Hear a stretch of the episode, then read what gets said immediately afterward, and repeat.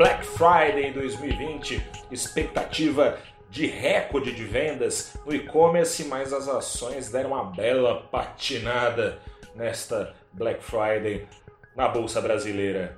Boa noite, investidora, boa noite, investidor. Começa agora o seu saldo deste dia 27 de novembro de 2020, em que o Ibovespa fechou em alta de 0,32% na faixa dos 110 mil pontos. Ele encerra a semana, uma semana em que acumulou mais de 4% de ganhos, 4,27% para ser mais exato. O dólar comercial nessa semana embicou para baixo, né? Tá tendo um fluxo de entrada importante de estrangeiros aqui no Brasil. Tem dólar entrando, oferta e demanda, preço do dólar em reais caindo. Nessa semana acumulou uma queda de 1,13%. Hoje caiu só o ticuriculico ali, 0,17%. Fechou a semana aos R$ 5,32 centavos antes de falar da Black Friday, vou te falar rapidamente por que tem ganhos tão expressivos sendo registrados no Ibovespa. Vou falar rapidinho, né? Eu já tenho falado aqui a todo o saldo do dia e já adiantei um pouquinho também. É o fluxo estrangeiro que está mergulhando nas bolsas emergentes atrás de pechinchas. A bolsa brasileira é aquela que mais apanhou no ano é aquela que mais está subindo também agora no mês de novembro, de longe até, é o Ibovespa é o que mais está subindo é, entre seus pares é, globais. Está subindo porque o nível de incerteza, a sensação de risco no exterior diminuiu substancialmente. Tem notícia de vacina atrás de notícia de vacina, trazendo a perspectiva de um começo de um desfecho para essa crise que é a maior em quase 100 anos, com certeza em 90 anos pelo menos, desde a Grande Depressão de 1930, é com certeza a crise mundial de maiores proporções. Vacinas e não só vacinas trazem uma diminuição de incertezas. A política americana diminuiu bastante as suas doses de riscos com a solução das eleições, né? Afinal de contas, Joe Biden ganhou e fosse ele ou Trump, a incerteza já, cai, já cairia simplesmente com a resolução das eleições, mas também tem um ânimo a mais sim com Joe Biden e a sua formação de governo. Trump está dando o braço a torcer de que vai, é, caso confirme, né, e vai confirmar, Biden ganhou, caso se confirme oficialmente a vitória de Biden, falou que vai sair sim da Casa Branca. Ele essa semana também autorizou o início da transição de governo para o Biden e anima investidores a indicação de Janet Yellen, ex-banqueira central dos Estados Unidos, ao uh, cargo de secretária do Tesouro. Ela tem fama de gostar de estímulos, de acreditar em políticas anticíclicas uh, para resgatar as economias. Anticíclica é aquela história. Tá afundando a economia, gasta mais para estimular. Tá correndo solta a economia, tira é, estímulo e deixa, ou seja, vai calibrando as coisas com essa buraqueira que está a economia americana. Janet Yellen abre uma perspectiva de pé no acelerador de gastos. É bom para a economia americana, tende a ser, né? tende a trazer uma recuperação mais turbinada a partir de 2021. Seus parceiros comerciais, praticamente todos os países do mundo, tendem também, também a ser beneficiados com isso. Mas falando aqui do dia e falando da Black Friday, acontece o seguinte: as empresas do e-commerce são aquelas que têm acumulado os maiores ganhos é, do ano. A Magalu já subiu mais de 100% no ano. A Via Varejo, outro exemplo, subiu mais de 60 e tantos por cento no ano.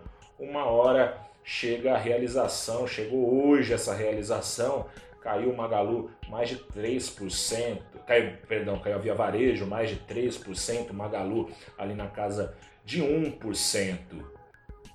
Subiu demais, as vendas da Black Friday já estavam no preço e está tendo uma rotação né, de ações dos investidores, os investidores saindo, assim como os investidores do mundo, né, saindo saindo não, mas colocando menos o pé nas grandes bolsas que já subiram bastante, colocando mais o pé naquelas que ficaram baratas. O mesmo tem acontecido dentro das bolsas no mundo todo, no Brasil não é diferente. É, investidores pulando fora de ações que já performaram muito bem nessa crise, entrando em outras que ainda tem lenha para queimar. Hoje, por exemplo, ficou tudo meio dividido ali, é, até mais caiu a ação do que subiu entre a 77 do Ibovespa, mas a Vale subiu que só, subiu mais de 2%, subiu bastante, com dados da China trazendo alguma empolgação. A indústria chinesa, e é de lá que vem uma parte substancial das receitas da Vale, está todo vapor a indústria chinesa. Em outubro, os lucros do setor subiram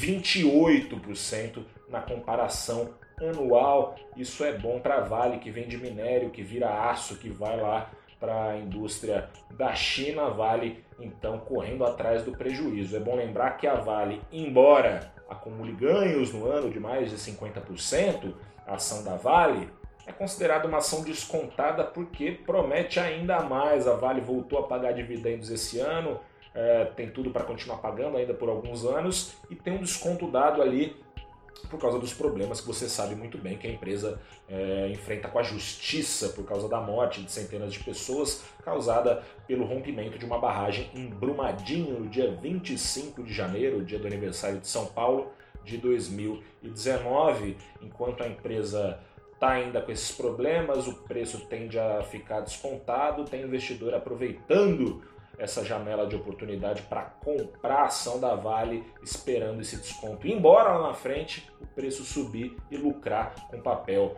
da empresa. A Vale também é beneficiada pelo fluxo estrangeiro, afinal de contas, é pelas ações mais líquidas, ou seja, aquela tem, aquelas que têm mais papéis à venda, que é mais fácil de se desfazer ou comprar. Essas ações são uma porta de entrada importante é, para a Bolsa Brasileira. É por, por aí que os investidores estrangeiros têm entrado, é mesmo no caso de bancos, que hoje deram uma patinada, exceto o Itaú, tem essa cisão aí é, que decidiu sair fora da XP, né? o Itaú foi beneficiado, os outros bancos deram uma patinada hoje. Mas é por aí que devem continuar entrando, se continuarem entrando, investidores estrangeiros, mesmo vale para as ações da Petrobras o que pode ajudar a manter esse fluxo é a solução dos problemas nacionais, que você sabe muito bem. O endividamento do governo segue crescendo, caminha para os 100% do PIB, e a partir da próxima semana, decisões vão ser tomadas. A verdade é que o Brasil está numa bifurcação ali, né? Tudo 880, ou continua ali com a agenda de reformas, ou pelo menos dá para dar enfim continuidade à agenda de reformas ou vai para uma buraqueira danada? Acabadas as eleições, o governo promete que isso vai deslanchar, fala também em deslanchar, por outro lado, o renda cidadã, que é dispêndio, né, gasto, no momento que deve ser contido gastos, de acordo com os analistas que se preocupam com o ritmo das contas públicas.